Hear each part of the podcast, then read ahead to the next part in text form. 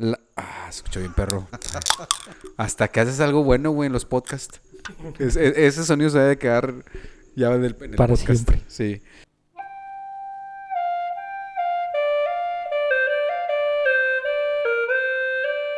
Medicarte.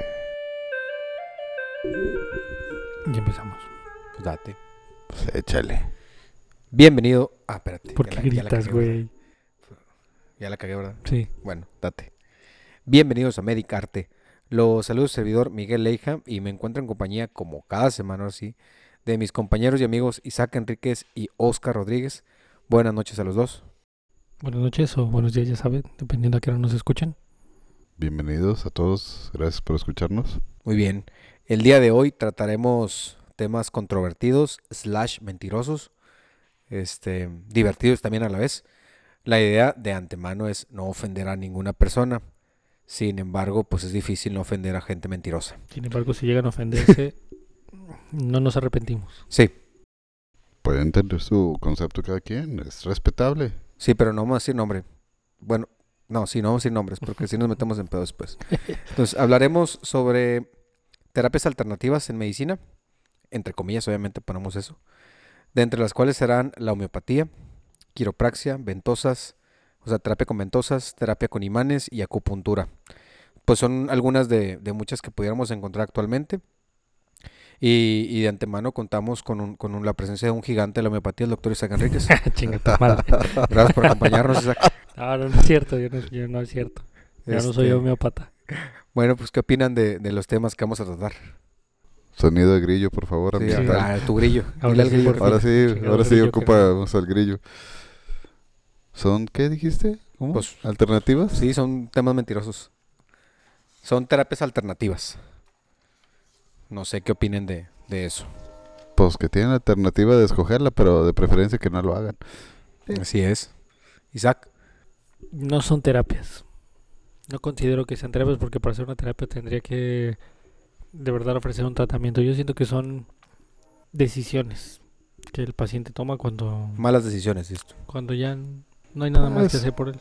Decisiones, ¿no? A lo mejor buenas, a lo mejor malas, eh, dependiendo del momento en el que pudiera ser. O sea, hay quien las tome ya después de haber agotado otros recursos y pues a lo mejor no será malo, simplemente será otra cosa. Yo creo que en eso sí, sí hay cierto, cierta verdad. Si es tu último recurso, creo que hasta yo lo haría.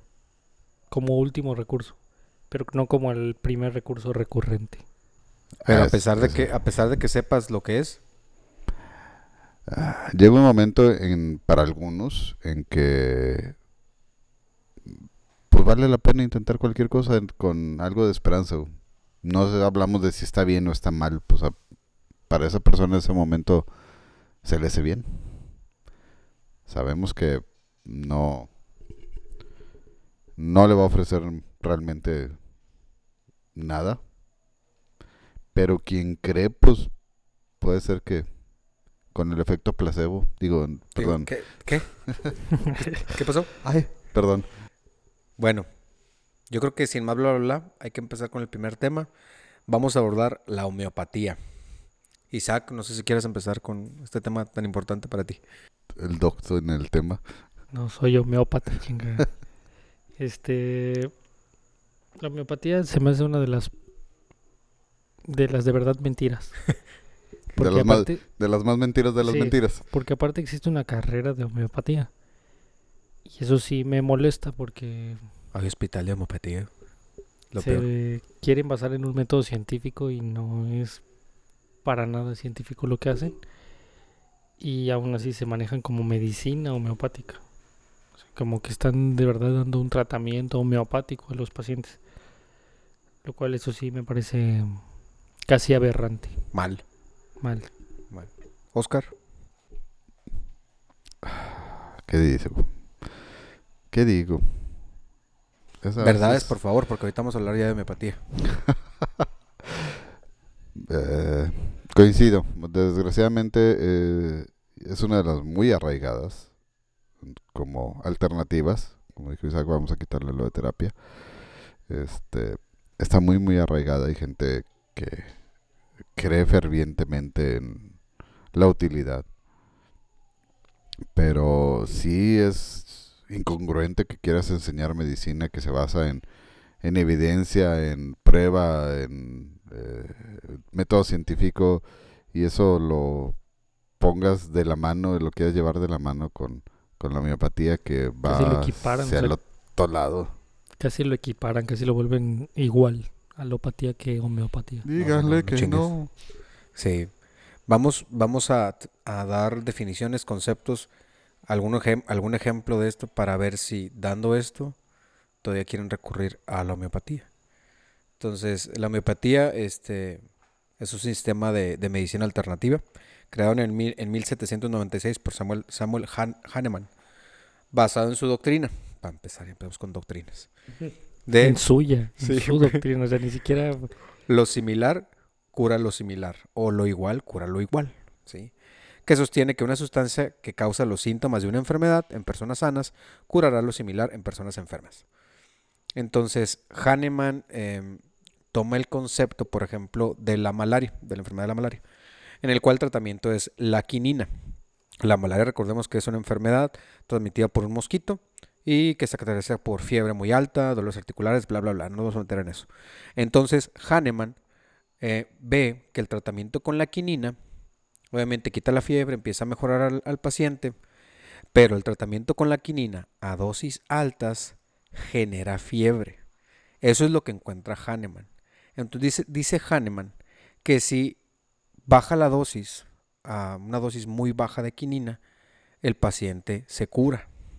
Entonces, eso es lo que dice, de que este, lo igual cura lo igual. O sea, a la dosis que, que es convencionalmente, que, los, que lo que se aplicaba, que es correcta, él quiere hacer una dosis mucho más pequeña y él, va, él piensa que es lo mismo. O sea, que si una cantidad menor te va, te va a curar cuando nosotros damos la cantidad correcta y que probablemente también te cura o te empeora. Entonces, eso es lo, lo igual, cura lo igual. Entonces, esa es la definición. Está un poquito revuelta, pero vamos a ver cómo se manifiesta. más o menos para que lo vean de otra perspectiva, lo que hace Hahnemann es se da cuenta que las dosis en ese momento de la quinina y la quinina es un medicamento que es bastante tóxico, Chingón, chingón. o sea, chingón, pero es bastante tóxico. Como la cloroquina y la hidroxicloroquina. Haz de cuenta. Más no o menos. no más o quieras menos. ver. Sí, más o menos, pero sí. Es un Lo medicamento mismo, pero no es igual. sí, es muy parecido.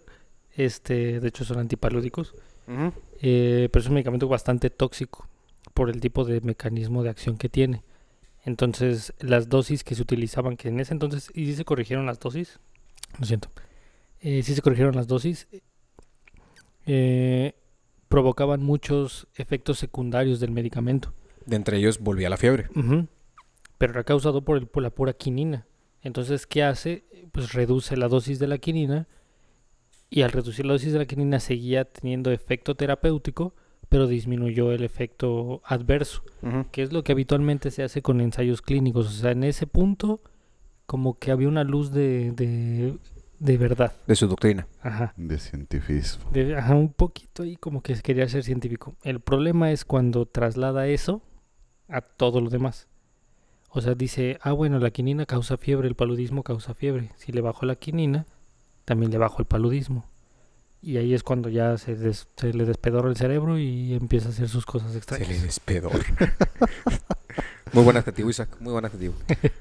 Utilizado en la homeopatía esos adjetivos, pero bueno. Oscar, algo que quieras, este, tu analogía. El, analo- el analogías. Ya va a empezar. El análogo. No, no, no. no, este, pues Ahora te echas una chingada. Sí, ahora necesitamos una analogía, si no, no podemos pasar a otro punto. Es como. Bueno, imagínense una ¿Quieres una. Imagínate ¿Quieres una ir- puerta. Oye, ¿quieres ir al baño, pero aguantándote te curas de ir al baño? Así, ah.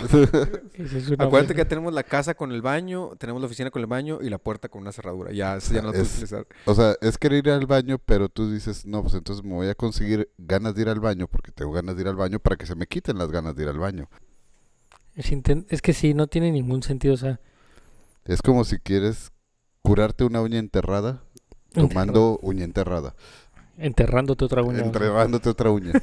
Pero poquito, Pero poquito. poquito, Sí, sí, de un poquito poquito. nada más de, la uña, o sea, no te vas a enterrar toda la Bueno, uña, nomás. va- vamos, vamos a ver de, de en- en qué consiste esto. Se- él creó un sistema, un sistema este, de dilución que es el centesimal de Hahnemann y que se representa con un CH. Entonces, ¿a qué se refiere con un CH? Entonces, Centesimal supongamos... de Hahnemann. Una chingadera. sí, un Una CH. chingadera. ¿Pero a qué se Una- refiere con eso? Una Es, chingadera. por ejemplo, un mililitro, supongamos, de quinina, lo vas a diluir en 99 mililitros. Y entonces, este, ahí te saldría, o sea, una, un mililitro de eso te saldría un CH, ¿sí? Un centesimal de Hahnemann. Entonces, dos centesimales de Hahnemann es tomar de la dilución esa, de un, de un mililitro con 99, agarrar un mililitro y ponerlo otra vez, ese mililitro en 99 mililitros de agua, para que sean dos CHs. Y así, O sería 1 en 1000. Sería lo mismo que una dilución 1 en 1000, pero sería 2 CH. O sea, es dos, exponencial. sí, dos Sí, es exponencial, CH. Pero no serían mil, o sea, porque primero es al 1% Ujú. y luego vas a hacer el 1% del 1%. Por eso es, es una milésima.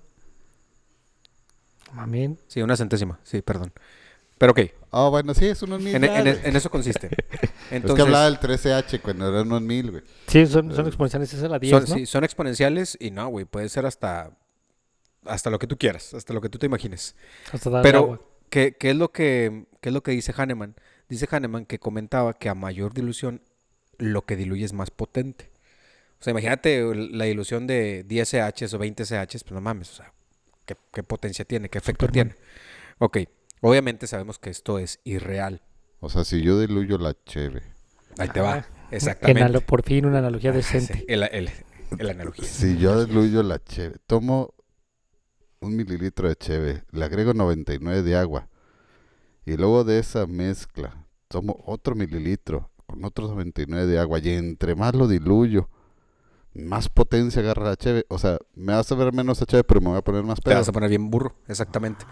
Entonces, Ajá. eh, traspolemos esto a, a licor destilado. Un litro de vodka, supongamos. Primero trasladémoslo a la cuarentena. O sea, eso, eso resolvería el problema de, de falta de cerveza, güey. Ah, pues, ¿Verdad? sí, ¿verdad? Sí.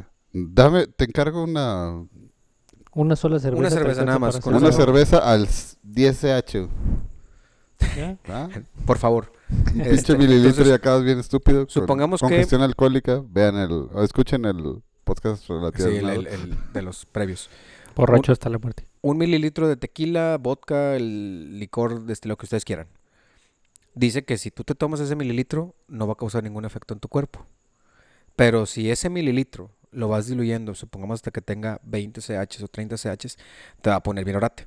Como dice Oscar, bien burro. O sea, básicamente es ese mililitro lo agarras y lo diluyes en 100.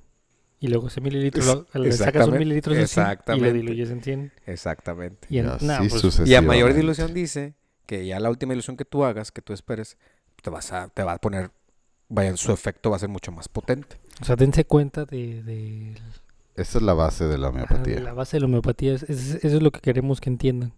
La frustración que sentimos nosotros cuando nos dicen, no, yo me estaba tratando con medicamentos homeópatas y me estaban curando. O sea, eso es lo que, eso es lo que nos preocupa. Sí. Porque, imagínate, ¿qué, qué conclusión cura puedes llegar? algo. ¿Mande? Si puede curar la homeopatía. ¿Cómo? La hipoglucemia, puro chochito con azúcar, eso sí Ah, te bueno, la va a bueno, curar. eso, sí. eso sí. Eso sí. Único tratamiento. Único tratamiento. Bueno, conclusiones de la homeopatía.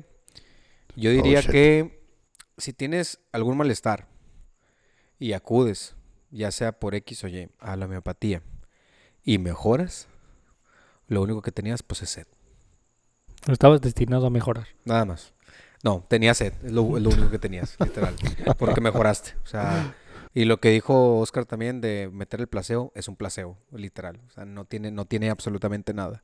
Circunstancias en las cuales tú puedes caer con la homeopatía, por ejemplo, enfermedades Terminal. terminales, Terminal. que tú dices, oye, pues sabes qué, Pues, chingue su madre, pues hago lo que, lo que pueda tomar, lo que pueda ver qué. Pero cuando no hay una enfermedad literal, este, terminal. Sí, cuando o- es una enfermedad curable. Sí, y, y que en verdad la gente vaya porque cree que se va a curar con la homeopatía, ahí es donde nosotros, yo- bueno, yo creería en que están equivocados, porque no los va a curar. Y va a que- retrasar la solicitud de tratamiento que sí lo pueda curar. Hay veces que te dicen, van con un médico normal. O sea, bueno, a mí me pasaba en la medicina privada, cuando acabas de salir de la escuela, que tú vas con la idea de que todos los tienes que dar el tratamiento así como, como dicen las guías, ¿no? Entonces dicen, no, pues tiene gripa, pues paracetamol y no le des ningún antibiótico y la fregada, lo que todos conocemos. Entonces llega el paciente, le, no, pues que me duele la cabeza, que no sé qué, siempre me dan inyecciones. Pero tú como acabas de salir, tú sabes que no tienes que Madres. ningún tratamiento, nada más paracetamol y caldo de pollo. Y le das ese tratamiento y el paciente se caga porque dice, no, eso no me sirve.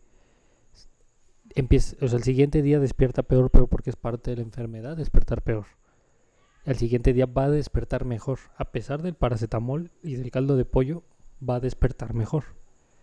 Pero el siguiente día, como él ve que empieza peor, va con el homeópata o con cualquier otra medicina alterna. Y le recetan chochos de gripa al, al militesimal y entonces se los toma y al día siguiente despierta mejor. Pero a pesar de lo que hubiese pasado, Era Broncolin 30CH. Gol. Broncolin eh, no con- nos patrocina. Sí, no, este, eso era extremo. Pero si nos quieres patrocinar, por favor. Ah, sí, Broncolin, este, ahorita en, en estas gripas mortales, ya, que- ya cambiamos el adjetivo, en estas gripas mortales Broncolin sería un buen, un buen tratamiento. Pero pues sí, lo que tú dices, este, pues tienes mucha razón, porque pues a fin de cuentas la enfermedad se autolimita, pero van con el homeópata y no manches, me tomé estas gotitas uno o dos días y ya, se me quitó. Y seamos realistas, pasa con homeopatía y con alopatía también. O sea, van con el tercero y el tercero los curó. No, es que ya se iban a curar solitos. Ya estaban entre el día 5 y 7 que la historia natural de la enfermedad dice que ya se te va a pasar. Es más o menos al- lo al- mismo que sentimos cuando algún cabrón le receta ceftraxona Apenas te iba a decir, la Dexa. Este, no, es que ya era, eran, eran cinco días y no, no mejoraba. Pero me recetaron una Dexa con Ceftria y no, se me quitó. Se me quitó. Con Una sola, Una sola. una nomás necesite. No, o sea, Es la, no. el tratamiento para la deficiencia de ceftriaxona. Deficiencia congénita de ceftraxona. La fiebre es el síntoma principal de la deficiencia Deficiencia congénita de ceftriaxona. Bueno, no creo que tengamos que agregar más de homeopatía. En verdad es una mentira. Bullshit. Sí, pues es una mentira, la verdad. Sí. O, o- o que si no es la conclusión, es una mentira. Mentira. Completamente. ¿Haces cuenta que es como cazadores de mitos? Mentira. Mentira. Es más, le creo más a esos güeyes todavía. Pero bueno, en fin, vamos a pasar a otra terapia. Vamos a ver de terapia con imanes, alias magno- magno- magnetoterapia o biomagnetismo. ¿Algo que me puedan decir de esta cosa? Vamos, vamos entrando en que cada una de las terapias que vamos a mencionar, Consta que no te metas en física, güey, Sí, porque eres es- malo, güey. es lo que te iba a Eres- decir. eres malo. cada una de las terapias que tienen, que vamos a mencionar, tienen una una base científica muy superficial que tal en algún momento muy atrás de, de esa terapia pudo haber sido cierto o pudo haber tomado un camino de certeza. O sea, alguien notó algo que sí eh, pasa en el cuerpo, pero lo magnificó y se lo llevó por otro lado. Sí, o sea, la cagó. O sea, embarró todo y, y, pues ya, valió Berta.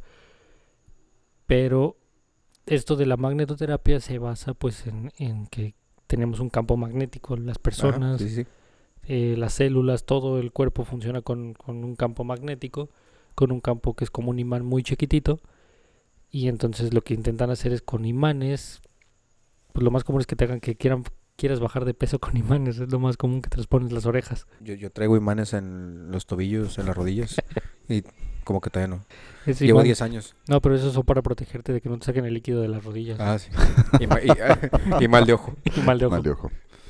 Sí, es Así, verdad. t- Todavía Oscar, está en protocolo para coronavirus, pero todavía no lo prueban la magnetoterapia. Eh, como dices acá, hay que recordar que el cuerpo eh, tiene cargas eléctricas. Esas cargas eléctricas, aunque muy pequeñas, están, existen y generan un cierto campo magnético.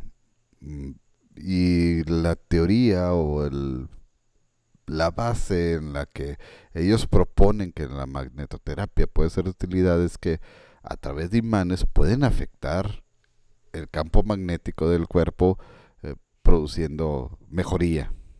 Bullshit. Ahí le va. Échalo. Ahora sí, ahí les da el veneno. está, es que está muy mamón, están muy mamón estas cosas, pero bueno. Es práctica de la medicina alternativa pseudocientífica que implica Palomita. el uso de campos magnéticos estáticos. te repito, no vamos a, a entrar en física porque nos van a, nos van a chingar bien feo todos. Entonces, otra cosa. Sus practicantes, para empezar, afirman que someter, a cier- eh, someter el cuerpo a ciertas, vaya, someter eh, a ciertas partes del cuerpo a campos magnéticos producidos por imanes permanentes tienen efectos benéficos para la salud.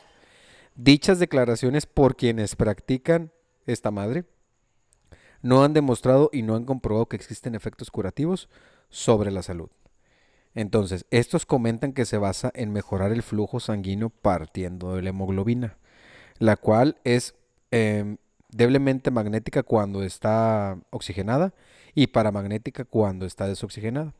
Entonces, los imanes utilizados en dicha práctica son demasiado débiles para tener algún efecto medible sobre el flujo sanguíneo. Entonces, lo que estaban diciendo ustedes, pues sí, lo están utilizando literal para mejorar el flujo sanguíneo, pero les voy a, bueno, ciertamente la mayoría, o y si no son médicos, una resonancia magnética, obviamente si es un imán, pero grosero, Justo, justo iba, te iba a decir y, eso. y no te influye en el pinche flujo sanguíneo, en O nada. sea, Te influye en arrancarte el marcapasos si lo tienes, pero eh, justamente, justamente yo creo que sí iba a ser la mejor analogía que iba, que iba a decir el señor analogías. El- ajá, Pero se la se la la ganaste, se la quitaste.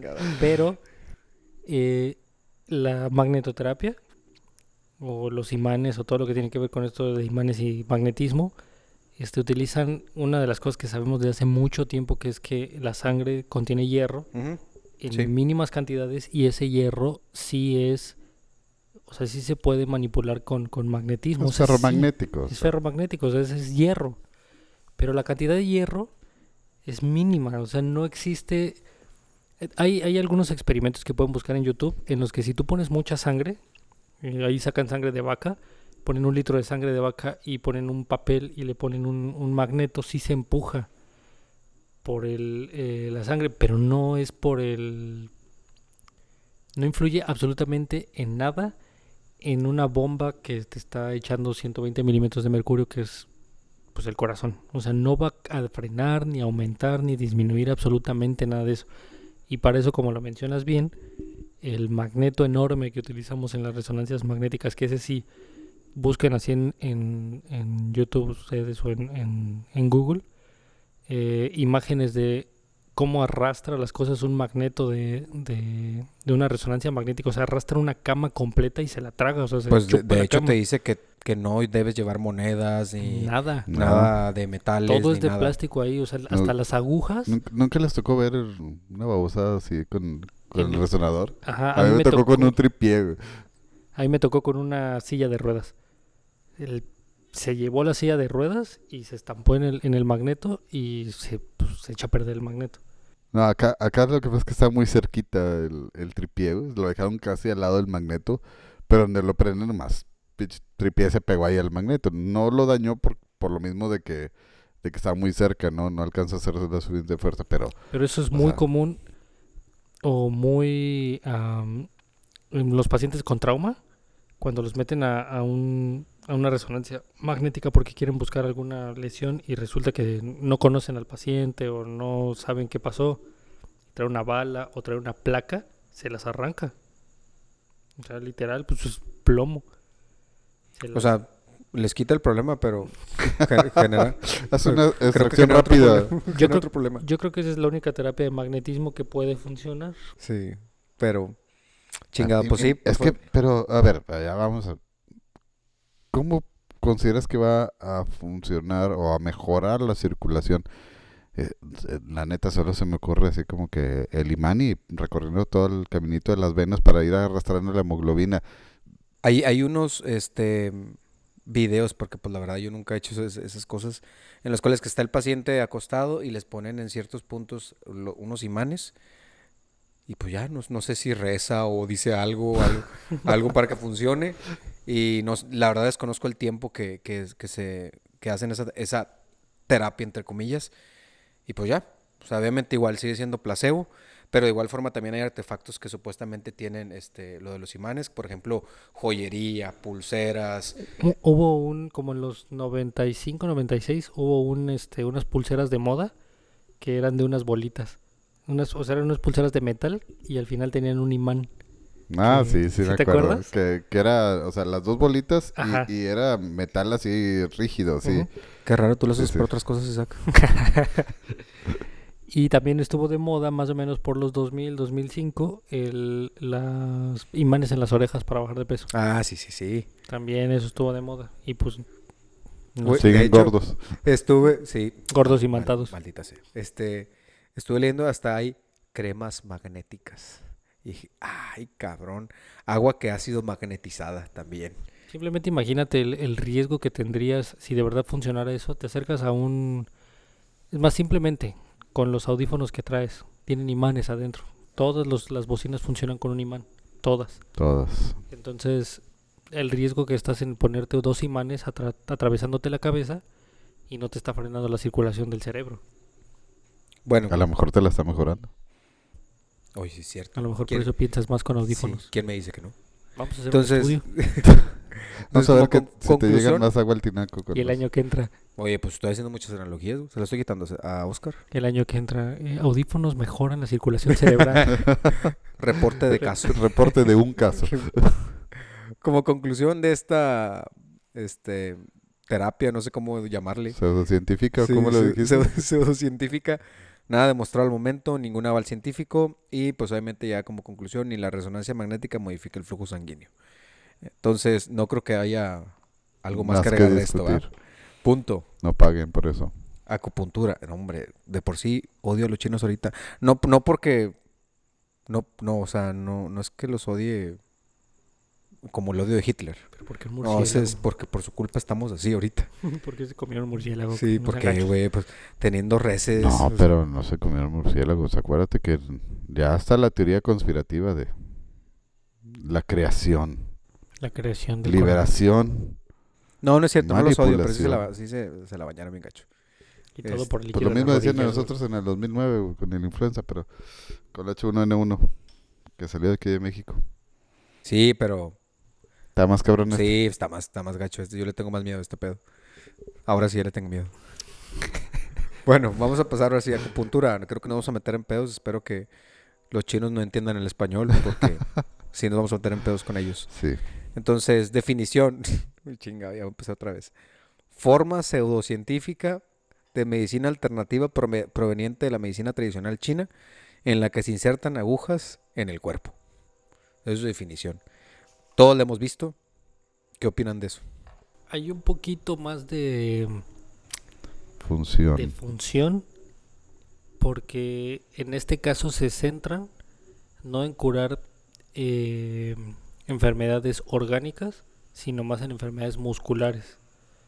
Es más una terapia de relajación o más bien se creó, se ha, más bien se ha vuelto más una terapia de relajación, aunque se creó como una terapia de, de tratamiento médico. Curativa. Ajá, curativa.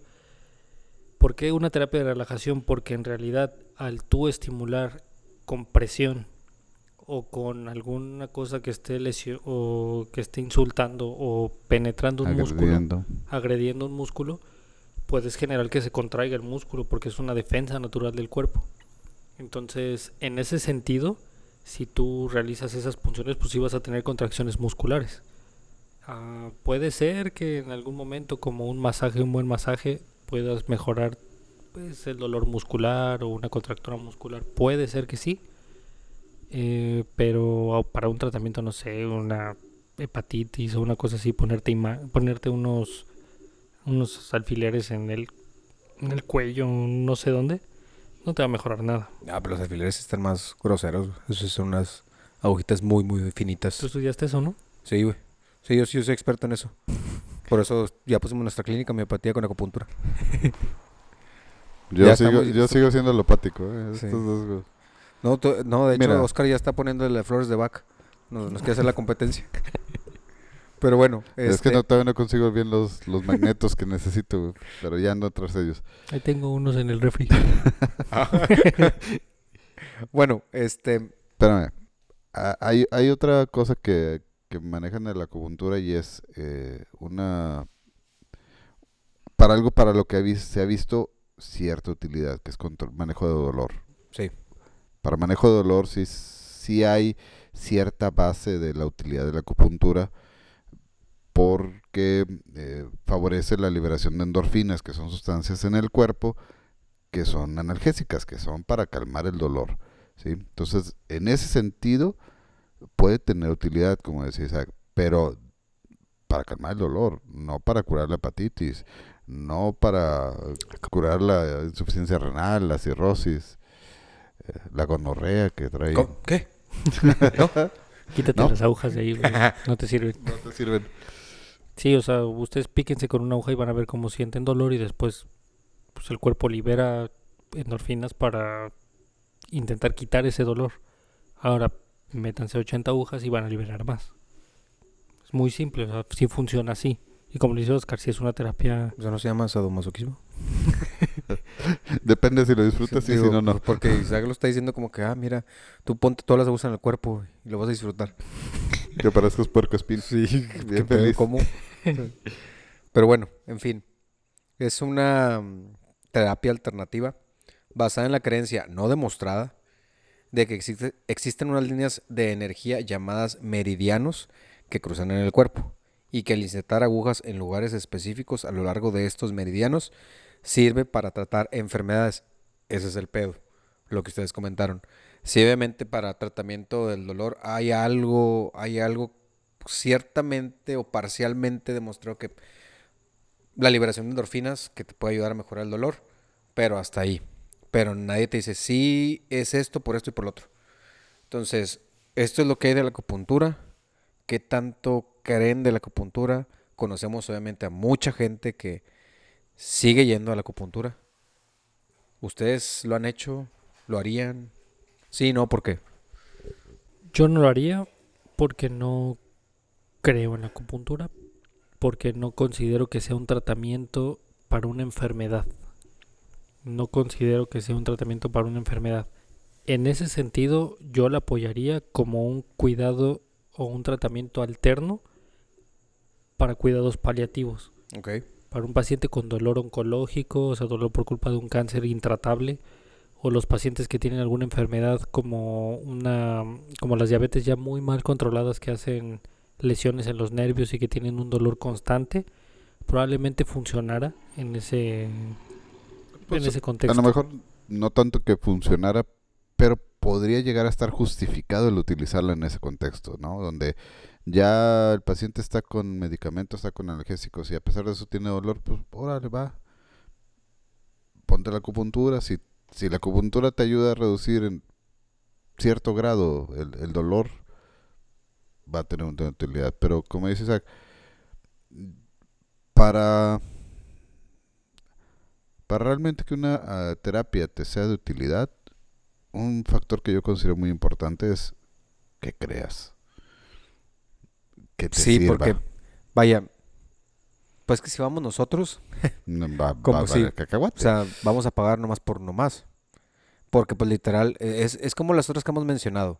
O sea, si en verdad tienes el conocimiento como tal, pues no vas a ir para empezar. No vas a ir porque no crees. Simplemente vam- vamos a vamos ponernos ¿Analogía? No, no es analogía, Eh. es para que tú me digas. ¿Tú crees que un masaje sirve? No, relaja, Pero porque te relaja. porque se siente bien. se siente bien. Lo que hace es apretarte los músculos y si liberas endorfinas por el dolor. Lo mismo con la... Pero a mí no me gusta el masaje que sea doloroso, güey. ¿Te gusta el...? Bueno, Ah, ¿Te pues gusta el el- suavecito. Bueno, a ti te gusta el masaje prostático. pero eso es diferente. también te relaja. Sin jalea. También te el- relaja, pero no todo el cuerpo. Con el dedo 21. Pero aquí en este caso es más o menos una situación muy parecida. Lo que te relaja del masaje es la compresión de los músculos y que empiezan a liberar eh, las endorfinas. O sea, empiezas a, em- empiezas a liberar las sustancias que el cuerpo considera para quitarte el dolor que estás sintiendo. Aunque sea mínimo, es dolor. Como cuando te dan muchas cosquillas, esa sensación de al, al final de un ataque de risa por cosquillas, de tranquilidad o de, de cansancio, es por culpa de que tu cuerpo piensa que las cosquillas son dolor y libera endorfinas a toda hacia madres. Bueno, entonces, ¿a qué preferirías ir? ¿Acupuntura o masaje? ¿Para qué?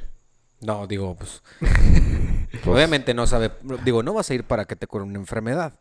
no van a ir. Es ahí, es ahí el punto. es el punto. O sea, no van a No ir. me molesta que vaya, por decir, hay gente que va a hacerse acupuntura por el- la relajación que sienten y sienten que les alinean los chakras, pues qué chido. Ya vas a empezar con tus chakras. Pero hay gente que lo Van a hace, los meridianos. Sí, los me- Que te gente- estimulan los meridianos. hay gente que lo hace para tratarse un infarto y entonces ahí sí no mames. Porque sí, sí conozco mucha gente, como tú dices, que van por tratamiento de dolor. O sea, no oncológico, no nada, pero traen, no sé, eh, dolor duele en la espalda, espalda, sí, dolor en la espalda, una pierna, que bla, bla, bla, X o Y. Y conozco, bueno, al menos tengo más conocidos que van por algo así del dolor, pero lamentablemente también tengo conocidos que van porque creen que les van a curar una enfermedad. Y ese es el pedo. Ajá, exactamente. Ese es el problema.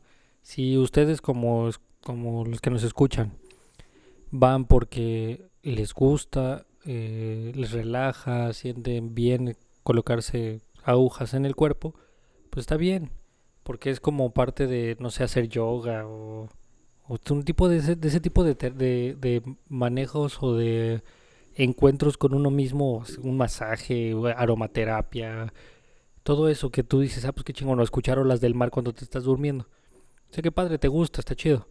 Pero si lo estás haciendo para tratarte una enfermedad, una enfermedad que tiene un tratamiento muy específico que se ha estudiado por años, entonces ahí sí Estás no frito. mames. eh, estás frito. Ahí sí estás cagando Oscar. fuera del hoyo. ¿Algo más quieres agregar de aquí? No, lo que dice, o sea, que, o sea, si es buscando alivio de dolor, buscando cierto grado de relajación, ok, O de no- bienestar, de- lo de bienestar, ¿te gusta va. que te piquen? Pues, sí, sí, está bien, que- está bien, tranquilo. para, tranquilo. oye, para que te duele y luego ya no te duela, o como a ver, para acostumbrarte, irte acostumbrando. irte acostumbrando al dolor. Toma nota, Miguel. No, no, no, este- yo qué. A las pinches abejas asesinas que, ¿no? que vienen Sí. ahorita. Eh, ah, ¿Qué, cómo se? Este, avispón, no, avispones, ¿no? Sí, el, avis- el avispón asesino, no sé qué chingas, ¿no? El avispo asesino. Para irte acostumbrando a esos piquetes, güey, pues No, bueno, no mames. Eh, ¿Y de dónde vienen esas madres? de Asia, güey. No, pero neta. Asia. Todo el desmadre empieza ya. No, vale madre, pero bueno. Oscar, conclusión de este pedo. Lo que, o sea, lo que digo, si tiene una enfermedad, la acupuntura no es la solución a su enfermedad. No es el tratamiento a su enfermedad. No les va a curar su enfermedad. Si tienen dolor, puede que, puede que les ayude. Si se quieren relajar, puede que les ayude. Pero definitivamente, si es por una enfermedad, no es la solución, no es la alternativa a la acupuntura. Y aquí nomás que quede claro, el dolor no es una enfermedad, es un síntoma de una enfermedad. Si no se trata la enfermedad, no se les va a quitar el dolor. Es como darle eh, a un paciente con cáncer paracetamol para el dolor. Sí se le va a quitar el dolor, pero no se le va a quitar el cáncer. Lo mismo con la acupuntura. Se te va a quitar el dolor, pero no se te va a quitar el cáncer. Igual. Así es. Qué bárbaros, en verdad andan finos hoy con esas pinches conclusiones. Chulada, güey. Chulada. Vamos a una que- pausa, chicas. Sí, sí, pues ya sé, güey, ya, ya sé que venía la pausa. Pero bueno, vamos ahora sí a, a retomar una pequeña pausa y regresamos con otras dos, otras dos terapias. ¿Este es medicarte? Medicarte. Medicarte.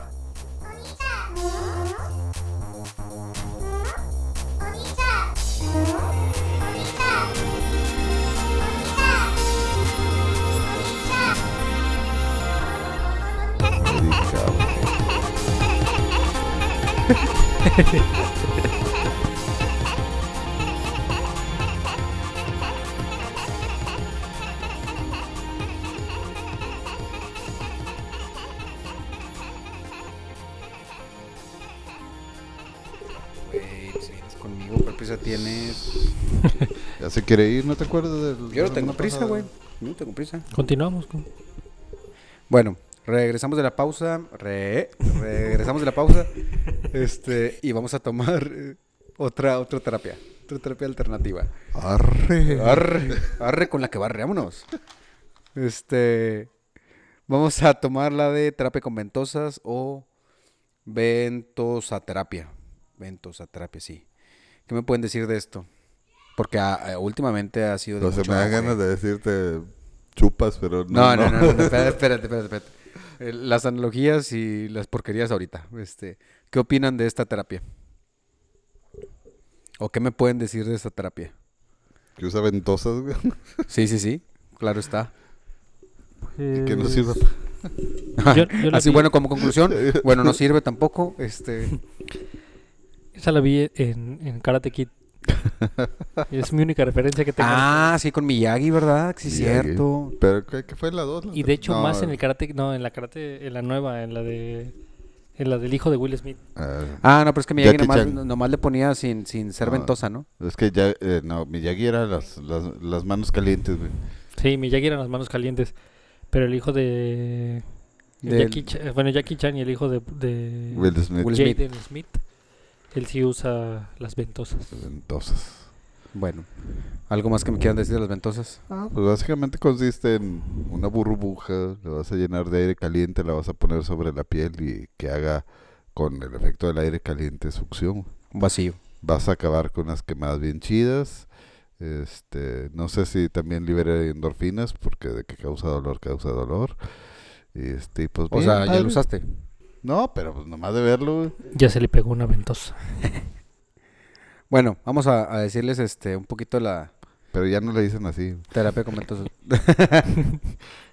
es una técnica de medicina alternativa sin respaldo científico. Wow, Utilizada en la medicina tradicional china, mediante el cual una ventosa se coloca en la superficie de la piel, este, para causar una congestión, o sea que lo chupe.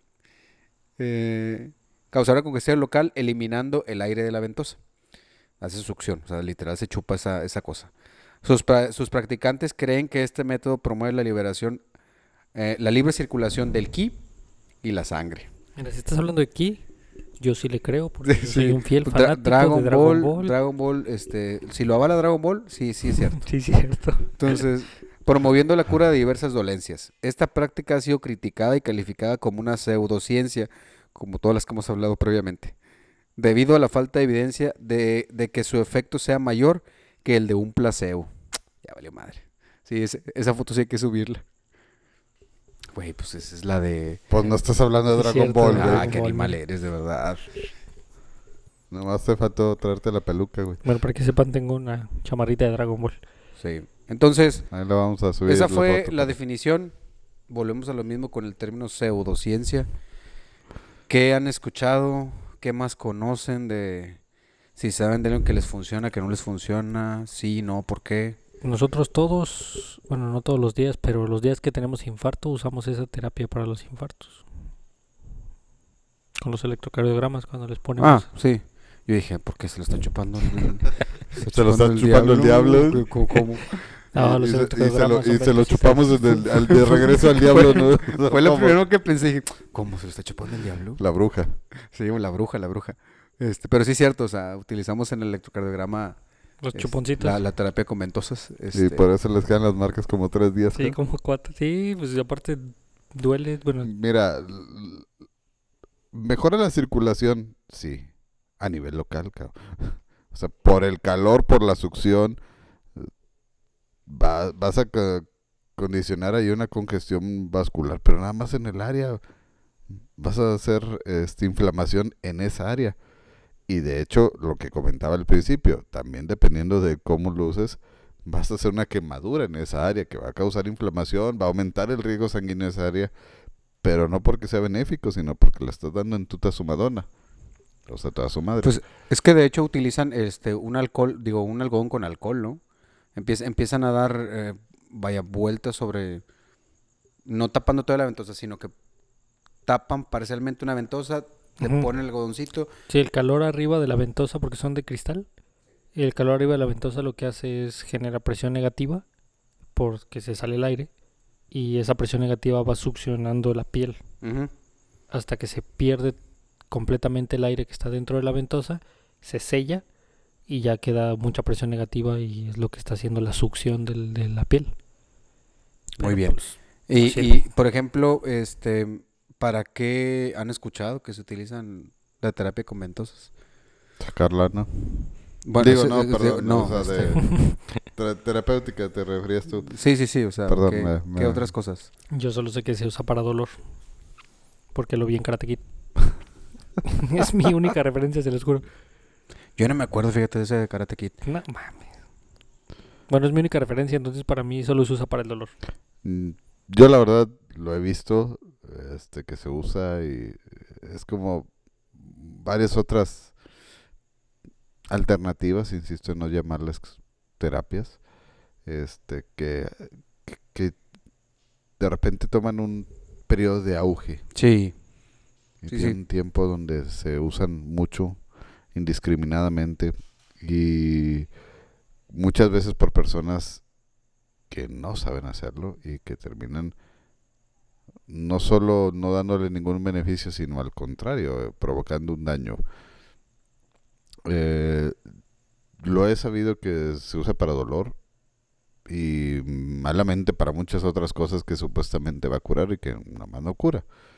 Pero sí también, este, supuestamente para manejo de dolor es lo que yo he sabido. No sí. sé. Por ejemplo, en 2008, este, la terapia con ventosas es ampliamente utilizada como tratamiento alternativo contra el cáncer.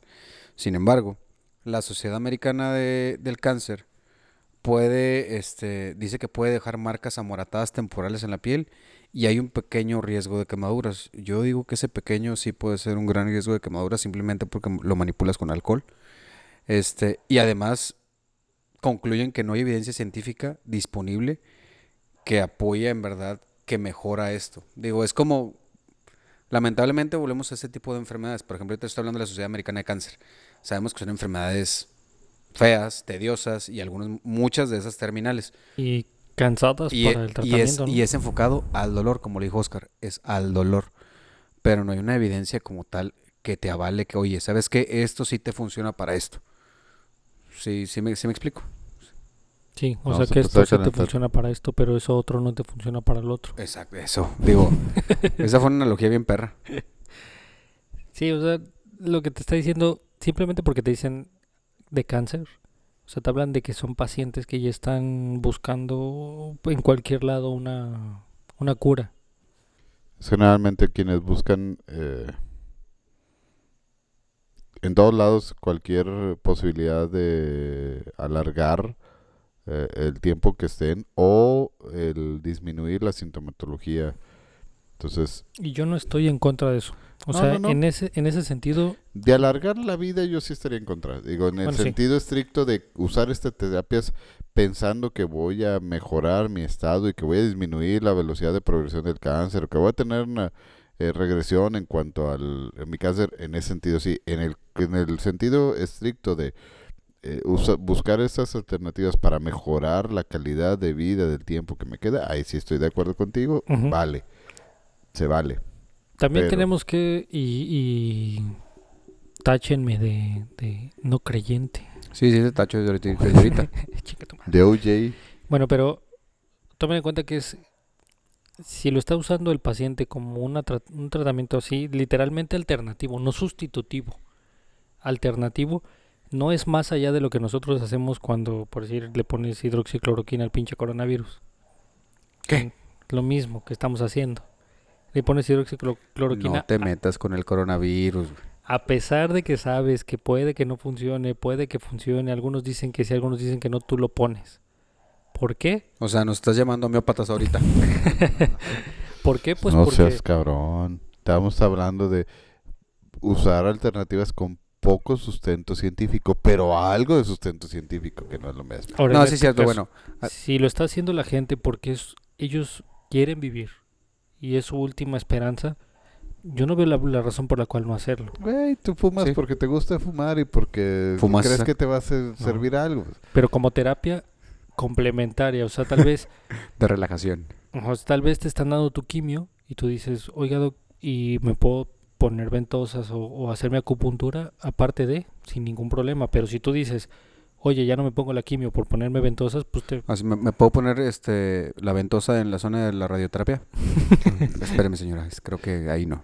Es la única que no. Pero sí, yo creo que lo, lo que tú dices, creo que Oscar también lo había abordado en otro, en, en ¿dónde lo abordaste? En, en el de, no fue homeopatía. Ah, bueno, sí, en homeopatía también. De que, por ejemplo, para ciertas enfermedades, por ejemplo, terminales generalmente, pues es, yo no digo que no. Digo, yo ya lo viví, Oscar también lo vivió. Y la verdad, digo, mi mamá también era médico Y, y pues también llegó a tomar ciertas cosas que, mira, nunca mejoró y nunca le dijo que no a algo de que, oye, que esto, que no sé qué. Ella como médico, yo como médico, este, pues sabías que no, güey. Pero pues a fin de cuentas, obviamente le preguntaba siempre a su oncólogo de cabecera, oye, está esto, ¿hay algún problema?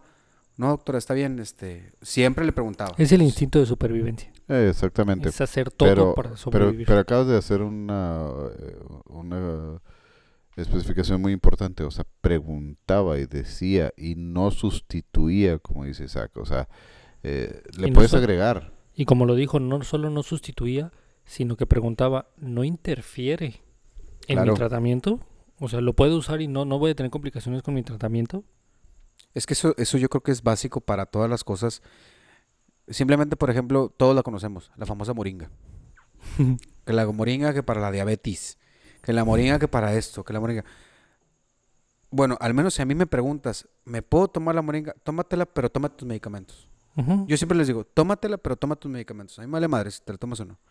Pero Pero, no sirve para ni verga, pero... es- exacto, pero güey, pero le tienes que decir, tómate los medicamentos. de Ujú. Sí, yo, yo normalmente quiero decir, oiga, la terapia alternativa, oiga, que el tecito y el cafecito y el eh, muñequito para arriba y para abajo. y- Sí, vale. Después del medicamento. O sea, Sí, mientras o sea, a mí no muy- me sus- mientras a mí no me suspendas lo que yo te estoy dando, puedes probar otras cosas. Es una de las cosas muy parecidas, pero a la inversa de cuando te tienes a los pacientes por terapia de bajar de peso y te están diciendo, ¿y me puedo tomar este medicamento para tomar de peso? Sí, pero haz ejercicio. Claro, Sí, pero haz dieta. sí, sí, sí. Y tú sabes que el medicamento que se está tomando va a ser el 2% de lo que de verdad va a bajar de peso con la dieta y el ejercicio. Pero la Es correcto. Pero todo lo contrario, o sea, la gente de verdad a veces es increíble, por no decir la palabra que tengo en la cabeza, Dilo, dilo. ¿En dónde te has metido qué? ¿Qué, qué, qué, qué? que para cosas tan relevantes como cáncer buscan terapias alternativas y para cosas tan fáciles, digamos desde el punto de vista bioquímico como bajar de peso que requieres dieta y ejercicio, buscan cosas médicas. O sea, es así como que dices, ¿qué pedo? ¿Qué pedo con la gente? En la ley del mínimo esfuerzo, güey. Pero bueno, ajá, la ley del O sea, bueno, en el, en el caso de, de la, del ejercicio. del ejercicio y la pérdida de peso. Oye, ¿por qué es- hay tanto mendigo aparato y, y demás? Sí, No, no, haz dos minutos dos veces por semana y vas a perder 10 kilos de la cartera, cabrón, porque Sí, cabrón. Y es, es justo, es más o menos lo mismo, hagan de cuenta que es esta analogía de que si la gente tú le das medicamento para bajar de peso, se lo va a tragar a rajatablas. O sea, te lo va a Te, tomar, te lo, te lo vas a ir al pie, al pie de la letra. pero lo que tienes que es, lo que tienes que decir sí, pero solo te lo puedes tomar después de hacer ejercicio. Y entonces hacen ejercicio y bajan de peso por el ejercicio. Oscar, una analogía. Otra analogía. Te has quedado muy corto de analogías hoy. Sí, anda, anda cansado los ando cansado. Hoy, hoy no, hoy no, no circula la analogía por mi ser. el análogo. Hoy, y las se- analogías. Ho- hoy, hoy fue calcamonía roja, no circuló. güey. El bromas. Pero bueno, este... ¿Así de qué estamos hablando? De las ventosas, ¿verdad? Sí. Bueno, entonces, pues para fines prácticos, las ventosas, yo creo que caería igual que en lo... Es más, la acupuntura sirve un poquito, yo creo que sirve un poquito más que las ventosas. Las ventosas yo veo, yo a veces le veo un poquito de más riesgo Exactamente. por Ajá. lo que, por lo cómo se manipula. Y porque algún mediocre de aquí de, bueno, de aquí no Fíjate, iba a decir en- en- la, en la acupuntura también le podría haber riesgo si, si no hay gente que en verdad conoce dónde, dónde- Mira, o hasta dónde, güey. Es- Es que hay riesgos, y- pero son riesgos diferentes. El, el detalle es, el principal riesgo es caer en manos de alguien que lo hace eh, por... De frente, güey. del otro lado, por atrás. Ah, no, toscada, No, no, no, no, no. Chicas, Ah, Bien enfermo, sí, Isaac. ah, Prieto. No le alcanza, está bien alto como quiera. No, pero va a pedir banquito, el güey. Te digo que el mayor riesgo de estas, creo yo, es caer en manos de alguien que lo hace por chingar. Digo, no, Por atrás. no. No, tampoco. tampoco. No, no, que lo hace este meramente con fines de lucro. Sí. Porque acupuntura, ok, sirve para el dolor, te puede ayudar, pero si lo hace un güey que lo hace por lucrar, ¿qué va a pasar? Pues va a usar las mismas pinches agujas. Ya olvídate Ah, que si lo sí, hace bien cierto, no lo hace mal. Eh, la, la higiene, la este, desinfección, la esterilización de las agujas mm, va a dejar mucho que desear. ¿Por qué? Porque pues no le va a invertir en eso. Las ventosas. Oiga, o sea, ah, sí, mira, bien chingón, alcoholito, y te lo pongo y suena el celular y mira que me llegó un mensajito de no sé qué y la página del otro güey que quién sabe qué pendeja está platicando. Ah, la madre ya se me pasó, déjame se lo quito. Mira que ya salió el nuevo podcast de Medicarte. Sí, claro, escucho. claro. Déjame A ver qué pendejadas dijeron A, ahora. a- a ver qué analogía se avientan ahora. A ver si ya le cambian a la sala porque es el puro baño. Pero, pero bueno. Sí, en eso yo también creo que estoy muy de acuerdo con Oscar. También cuando la gente lo está hace haciendo por puntos, Caraguas, está haciendo puntos. no, lo hace por lucrar, eh, pierde el sentido de que en vez de apoyar, en vez de decirle al paciente, sí, o sea, yo te apoyo, yo te, te, te sigo manejando, te quito el dolor con acupuntura, sigue tu tratamiento para el cáncer, lo quiere acaparar. O sea, ¿sabes qué? Claro. No, en vez de darte un tratamiento a la semana, vente todos los días y yo te voy a curar del cáncer. Y ahí es cuando ya, o sea, ya no eso está eso bien. sí, eso sí es lamentable y poco ético de que te quieran ofrecer esto, con esto te voy, te, te vas a alivianar por y un paciente que literal, como tú dices, digo, discúlpenos que estamos hablando de cáncer, pero es una enfermedad, digo, de Representativa una, para sí, este tipo representativa de... de- algo o, o enfermedad literal de, de, de que siempre tienen dolor, este, No, y, y es, un, es, un, es un padecimiento que orienta mucho a buscar muchas alternativas de- Claro. de, de manejo, ¿no? O sea, son los que tratan de encontrar algo más por eh, fe, por esperanza, por cansancio de siempre tener dolor, este, buscan alguna otra alternativa, ¿no? Pero, por ejemplo, digo, los que no sepan, Oscar y yo eh, tuvimos el mismo caso, nuestras mamás con cáncer fallecieron lamentablemente, pero pues vivimos lo mismo, o sea, yo la verdad mi mamá también médico, digo, la, la mamá de Oscar no era médico, pero pues ahí está su hijo, y yo creo que Oscar tampoco le dijo que no, o sea, ante esa situación lo haces porque, pues, ¿qué más le puedes ofrecer? O sea, estás viendo cómo está tu mamá, pero sí da eh, tristeza, poca ética a la gente que quiere lucrar cuando sabes que esto no les va a beneficiar en nada. Que de igual forma, este, sigue siendo como un placebo para, para el paciente, para la persona. Porque simplemente con el hecho, oye, ¿sabes que A mí sí me funcionó tal cosa, ella, o sea, ella, él va, y en cierto momento sales de ahí y dice, no, ¿sabes qué? No, sí, me, me sentí mejor. Que obviamente sabemos que no. Pero sí es lamentable que mucha gente lucre con este tipo de personas porque son personas desesperadas que ya quieren, no quieren dolor, o sea, no quieren estar así. Lucran con el dolor de los otros, ahí sí, literalmente. Y la otra es que, oye, salen y se sienten mejor muchas veces por, por la atención que reciben Exacto. durante ese lapso de tiempo. ¿no? No por la terapia o por el, iba a decir tratamiento, pero no, no son tratamientos. Este, no por la práctica pseudocientífica, sino por la atención que reciben en ese lapso de tiempo. Claro, sí, yo estoy completamente de acuerdo. Eh, inclusive, digo, una anécdota que nos, nos pasó ayer a, a Enríquez y a mí, a Isaac. Lamentablemente ¿Con nos llegó una paciente... Sí, no, no, no. Nos llegó una paciente muy malita ahí a, a- a urgencias. eh, pues finta de COVID, obviamente a madres. Y nos traen una documentación de un médico, o no sé si sea médico, no sé, Oscar, este, el que pone las cosas del, Pues mira, se pone doctor, ya, lo- ya Bueno, más no sé. Pues no sé si sea doctor, digo, pero yo creo que sí saben muchos aquí, están en Monclova. Y nos traen un documento en el cual ni términos médicos y venía aparentemente uno de que le puso unos chupones y que le pasó unos imanes y que le, y que tiene esta enfermedad y que también tiene probable coronavirus.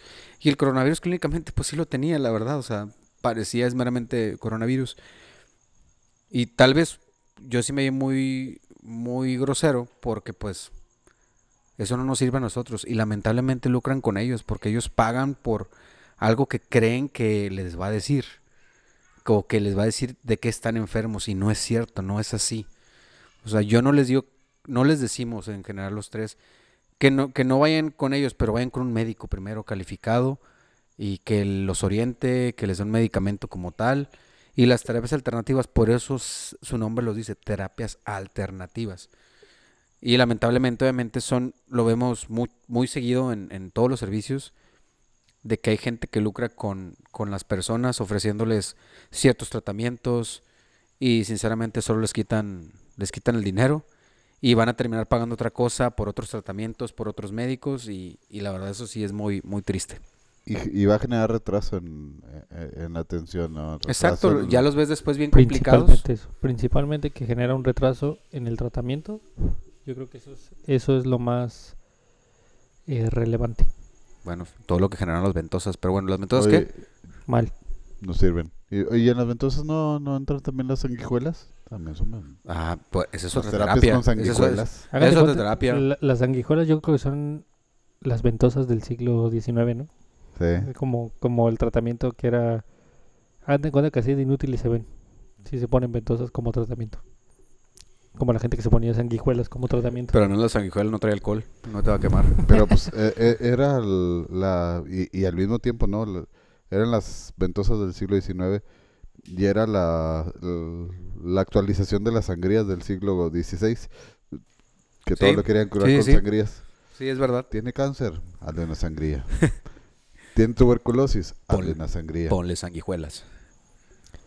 Mm, a mí me decía un, un, un fisiólogo de, de mi escuela de medicina que la terapia que la sirve para todo no sirve para nada. Siempre nos decía eso. El medicamento que sirve para todo no, sirve, para, nada. No le digas eso al paracetamol, güey. Tenle, Bueno, no, no, no. tenle respeto. Señor paracetamol, eso no es un medicamento, ese es un dios. Sí. Pero- es un dios. Pero ese no el- sirve para todo, sirve para casi todo. Por eso sí sirve. Exactamente. Es pero verdad. Si te dicen la moringa sirve para la diabetes, la hipertensión, las piedras en los riñones, el lupus, el eh, no sirve. No sirve para La nada. matriz caída, La matriz caída, la matraca caída. la matraca. No sirve. No sirve. Si sirve para todo, no sirve para nada. acuérdense, si suena demasiado bueno para ser real, no No. es real. ¿Qué sigue? Bueno, sí. Las ventosas no es qué. Que no, ¿verdad? No. Lo que no sirve, Sí, este, conclusión, pues sí, las ventosas nomás no. Y como concluimos de las ventosas es que es un riesgo muy alto porque se manipula también con alcohol y se pueden quemar. Sí. Punto. Quiropraxia. No mames. Esa, Quiroprácticos. esa, esa no solo. No solo digo no sirve, sino es así, no mames. No, esa sí es. Hueseros. Está- sí, porque no te veo muy no. enojado, te veo muy enojado. Si No, quieres- es que ahí sí se pasan de, de pistache porque. Sánchez. A ver, a ver, explícame por qué. O sea, son gente que manipula, en la mayoría de los casos, una enfermedad real, que puede ser una fractura, una luxación, y lo hace al aventón, lo hace con pseudo práctica, que en algunos casos funciona, pero en algunos casos no. Y el problema es que cuando no funciona, no solo complican al paciente, sino le pueden echar a perder la vida completamente. Eh, sí. Y ese es el problema. Yo creo en muchos casos una luxación, eh, y lo siento por los ortopedistas que nos escuchan, pero sí se requiere un cierto de, de tecnicismo para manejarla. O sea, tú requieres manejar muchas luxaciones, hacerlo todo el tiempo para que aprendas a hacerlo. No se requiere ciencia, se requiere práctica. Co- co- co- Es una técnica. como, Es una técnica. eso- los ortopedistas, ¿qué, qué le están haciendo los ortopedistas? Que son técnicos. Técnicos hueseros. Ah, ¿Que son los albañiles? ¿Qué? No, o sea, que me con la que pala, si lo usas lo suficiente número de veces, con la cantidad adecuada de mezcla, vas a dominar la técnica. güey. No, no es cierto, no es cierto, ortopedistas. Son muy buena gente ustedes y tomadores. Pero lo que me refiero es que Mira, es técnico. es perdón, algo o sea, aplica lo mismo que, que urgencias. O sea, yo Los puedo agarrar... al- la yo- no, no, yo puedo agarrar al guardia que está en la puerta y enseñarle a poner catetes centrales. Claro. Porque, es, intubar porque es y- técnica. Es técnica. eh, el- la bronca no es que sepa poner un catete, la bronca es que sepa a quién ponérselo y a quién no ponérselo. Exactamente. Y arreglar el pedo si se presenta el pedo. El arte de la medicina, palabra inmortal de Isaac Enríquez en este momento, el arte de la medicina es saber no hacer las cosas. Así es. Ese es el arte. la Aplícala en canción? cirujano. El buen cirujano Es el que sabe cuándo operar. Nunca opera. Ah, Y el, el excelente cirujano es el que sabe cuándo no operar. Lo mismo pasa, o sea, en medicina es saber cuándo no debes hacer las cosas. Es más importante que saber cuándo hacerlas. Cualquiera sabe cuándo hacerlas, bueno, no cualquiera, pero la mayoría sabe cuándo hacer las cosas. El punto fino es cuándo no. Cuando se te prende la alarma de sí, está todo, pero ahí el detalle que el no sé qué, que qué sé yo. Sí, es que muchas veces no identificas qué es. Simplemente, y yo, yo lo he hecho, porque yo con, yo sé que yo lo he hecho. Llega un paciente luxado y tú le dices al ortopedista, pues ya, te- yo te lo cedo y tú manipúlalo. Y el buen ortopedista te dice, no, espérate, hay que ver la placa, porque hay que ver para dónde está, qué necesito, cómo lo voy a manipular. Y no es que no sepa que es una luxación. El Porque pinche rubio, es el pinche rubio un colmillo retorcido ese güey. O sea, es físico se ve, lo tocas y sabes que es una luxación. Pero el buen ortopedista dice, ¿sabes qué? Yo ya, yo ya reduje mil luxaciones y una se me complicó, pero esa que se me complicó me dejó de aprendizaje. Espérate a la radiografía porque si no, la puedes cajetear. ¿Te acuerdas la, la que tuvimos recientemente, la luxación de De mandíbula, güey? mandíbula. Que nos la estamos pelando tú y yo de que no mames, no entra, no entra. Dijo, 18 horas con luxación de mandíbula, tres turnos pasaron. pero no, no, no, nosotros llegamos y apenas lo, lo 18 horas. conocí, sí, lo Oye, conocimos apenas. Me, llegó, a mí me- el martes me llegó una luxación de mandíbula en la noche también. No, pero ese estuvo desde la noche. Estuvo de la noche, lo intentaron reducir, no lo pudieron. En la mañana lo intentaron reducir, no lo pudieron. Y en la tarde que llegamos nosotros, lo hicimos una vez y le dijimos, no, ¿sabes qué? Habla a la ortopedia. Porque esto, esto es más de Ah, la técnica. ortopedia. Literal, puso es- a que trae, trae la placa, trae la placa, sí, ahí está, doc. Se le quedó la placa. Ah, está bueno. Agárrala ahí. Con una sola mano nos metió. Ahí está. Ahí quedó. Dije, no mames. Sí. Y, Pero es- y mira que es raro porque normalmente le hablas de cuello para arriba a los traumas y te dicen, no, ni madres, no es mío. Pero es que ese tipo de cosas son las cosas que aprendes cuando haces muchas cosas y te salen algunas mal. O sea, la verdad es que es cuando aprendes. El problema de los hueseros, y de lo que estamos hablando, Ah, sí, sí, la Que crema. no son los traumas. Sí, no son los traumas. El problema de los hueseros es que lo hacen todo así al, al, al chile. Sí, al chile. Sí, Al chilam sí. Ajá, o sea, ah, no, se ve chueco, está, está luxado, te, te- yo te muevo el hueso y se te va a acomodar. ¿Cuál No, radiografía? ¿Cuál ta? ¿Cuál nice? Ni Ah, no, madres. pero te he de decir que hay algunos que ya se han ido perfeccionando y ya te piden radiografía. Radiografías. Sí. Les vale madre la radiografía, de todas maneras, te- Pero te la piden, pero te la piden. porque ellos la venden, Sí. sale más cara. Vamos a entrar un poquito Oye, sobre... pero este, yo tengo una duda ahí. A ver. Eh, ¿Hay un límite de tronadas de huesos que tienen que ser los yeseros, los hueseros para que la terapia jale o que... Siento que es-. Sí, siento No, que es es al que me burro, tro- yo paso. No, no, no, no es albur. Llegan los pacientes y dicen, no, es que me tronó toda la columna, vértebra por vértebra. Y yo me quedo, a la madre. Una por una, las contó. Está cabrón. Mira, son siete cervicales, doce dorsales. Las del coxis. Con el- Me metí un dedo bien raro, pero, pero, pero sí sentí que tronó. Lo hizo, lo hizo ganchito y tronó. Chasqueó, No, sí, el dedo adentro. bien No, raro. de hecho, me, me quedé bien erecto yo, sí. Pero, pero ver, Sí, o sea, cuando, cuando, cuando ya me faltaba la Oye, última, quedé así bien, bien, bien. Eso ya es una anécdota. ¿eh? Bien ya es lineal. una anécdota. Pero bueno, bueno, pero en fin, en fin. sí, el chiste aquí es, es los hueseros. Yo creo para mí de todas las terapias es la más peligrosa, de todas. Esa sí es ni siquiera yo la consideraría como que bueno, como una terapia alterna. No. Pues de hecho, No. aquí, aquí, no sé si ya también se le conocen como los sobanderos, ¿no? Sí, los hueseros o banderos, los no, no, no, pero no lo hagan. Ese sí no lo hagan. Por favor. Hay gente especializada en ese tipo de, de, de movilizaciones de extremidades que son los fisioterapeutas, que eso sí se dedican a de verdad y estudian la mecánica de los músculos, la mecánica de los huesos, se dedican exclusivamente a eso y en ese tipo de cosas completamente de acuerdo porque son gente especializada en los movimientos del cuerpo. Ahí sí, ahí sí aplica la de están leídos. Ajá. Ellos sí. Ellos sí saben cómo se mueve un músculo, qué músculos utilizas, qué huesos utilizas, cómo se utiliza el hueso. Completamente de acuerdo en ese tipo de terapia, porque hasta nosotros cuando tenemos un paciente los mandamos a fisioterapia. ¿Tú sabes cómo se utiliza el hueso? Ahora sé cómo se utiliza la sin hueso, que es más importante. Pero ¡Pum! Pum, bitch. No, pero, este, el cambio en un, un huesero, pues nada, ese güey, o sea, n- Se basa en el libro vaquero nada más.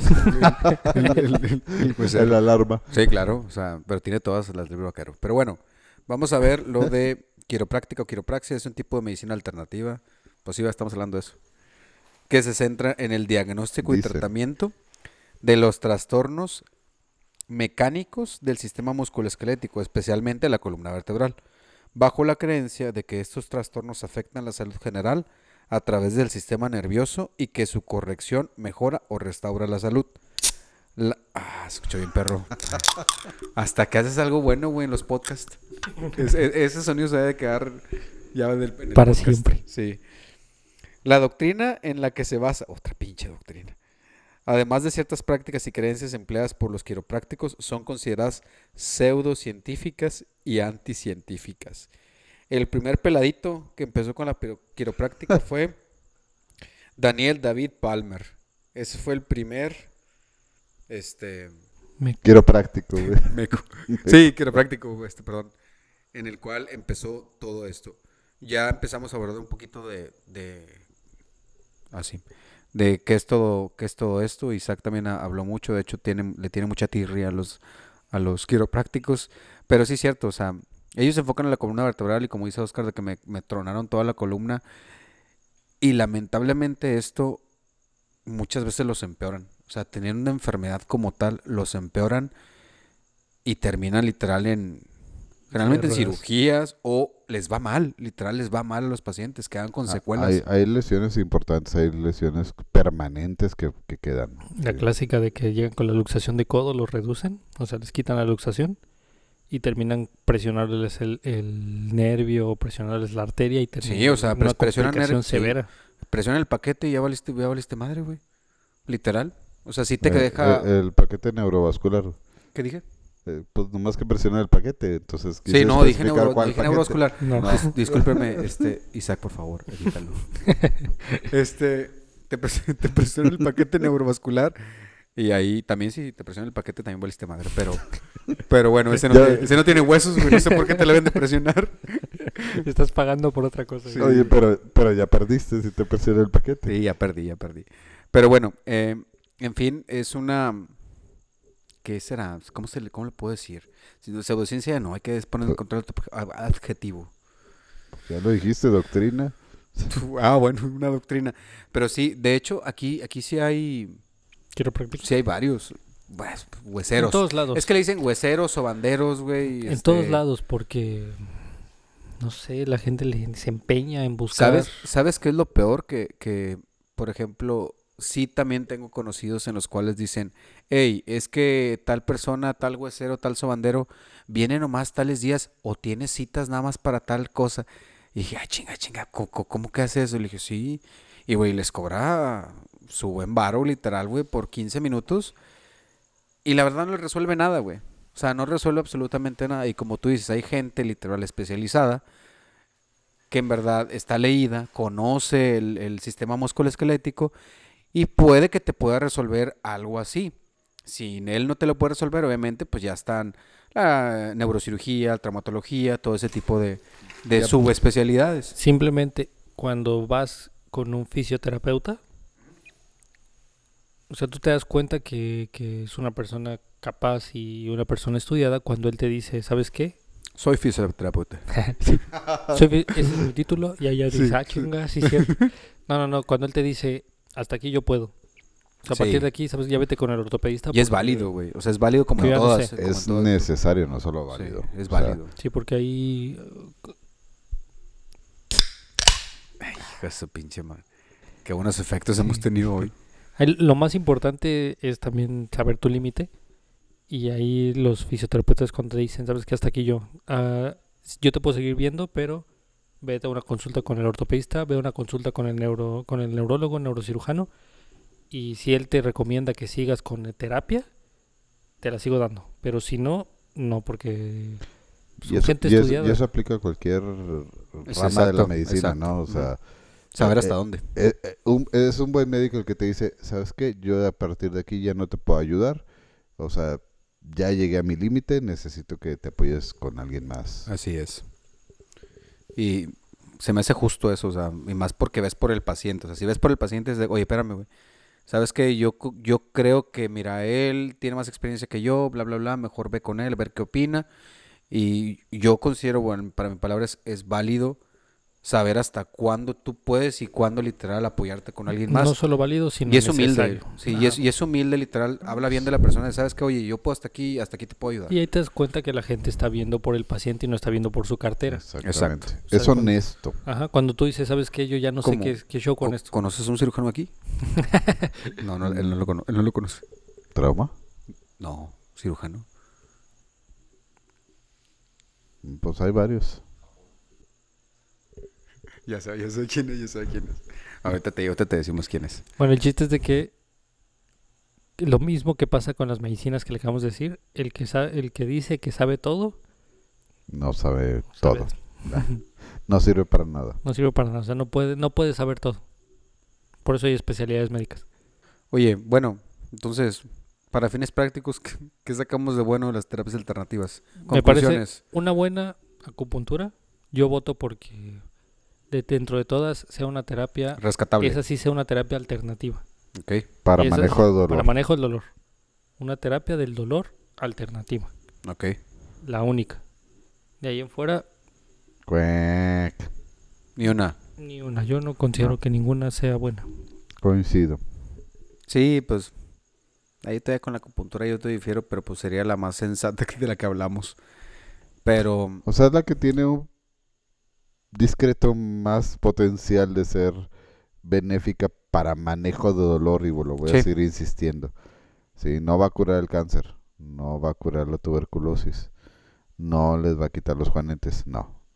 Les va a ayudar a control de dolor junto con la terapia o el tratamiento que tenga de base la patología que está originando el dolor. Como ya bien dijo Isaac, muy bien. Em, ¿Otra conclusión que quieras decir tú de esto? Yo creo que este, nos estamos quedando cortos con todas las terapias alternativas que hay. De hecho, Sí. yo, yo considero que si este podcast tiene mucha Auge. mucho auge, o sea, que, que de verdad se ve que, que les guste, podríamos hacer el del resto de las terapias que, que leímos, el resto de las terapias alternativas que, que, que la gente conoce o que incluso, ¿Se ha visto? incluso algunas así más fumadas. que- ajá, ya más extrañas, como la orinoterapia y Ah, la orinoterapia no me acordaba de esa esas madre, cosas güey. extrañas. Podemos hacer un segundo podcast. si La este pod- coproterapia. Ah, no, no, no.